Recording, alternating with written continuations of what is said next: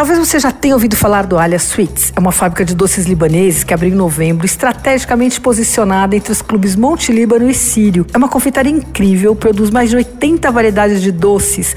Tem todos aqueles folhados de massa filo, sabe? Os baclavas, mamu, basmar. É muito bacana e os confeiteiros, eles vieram da, do Líbano, de uma confeitaria tradicional lá chamada Halab 1881, uma das mais famosas. Os doces são ótimos, você tem que provar. Acontece que do lado da confeitaria funciona um restaurante espetacular de comida libanesa. É grandão, assim, parece um galpão, bem ao ar livre, várias mesas assim muito simpáticas, assim, é um lugar muito arejado que é ótimo para esses para esses tempos, né? E a comida do Alha é muito boa, viu? É, os pratos são cheios de sabores mais sofisticados, assim, e são muito delicados. Mesmo os mais tradicionais têm uns toques de modernidade, é tudo bem bonito. Bom, você tem que começar com umas fatias de pão e duas pastas, que custam 35 reais.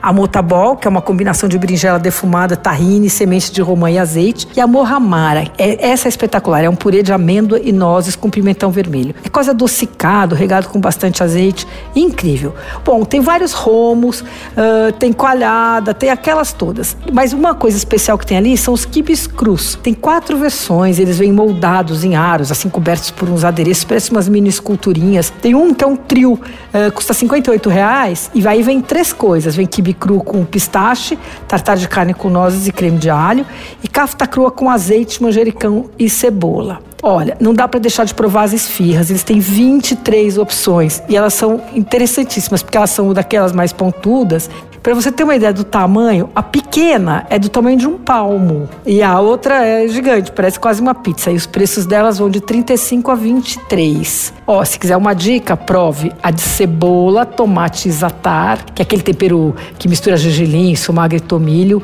e a de kafta com queijos, também bem boa. Bom, tem um monte de coisa, viu? O quibe frito deles é um dos melhores que eu já provei, porque ele é, ele é convencional, mas o que ele tem de diferente é que ele tem muito recheio, um recheio muito muito suave que leva nozes. Então, e ele leva menos trigo, uh, bem menos trigo do que os quibes em geral. Então tem mais carne, então ele fica mais macio. Custa seis reais a unidade. O Alha tem delivery pelo Rappi, pelo iFood e pelo Uber Eats. Mas o delivery próprio funciona bem, viu? Pelo WhatsApp 999 2677 96. Você ouviu? Fica aí. Dicas para comer bem em casa com Patrícia Ferraz.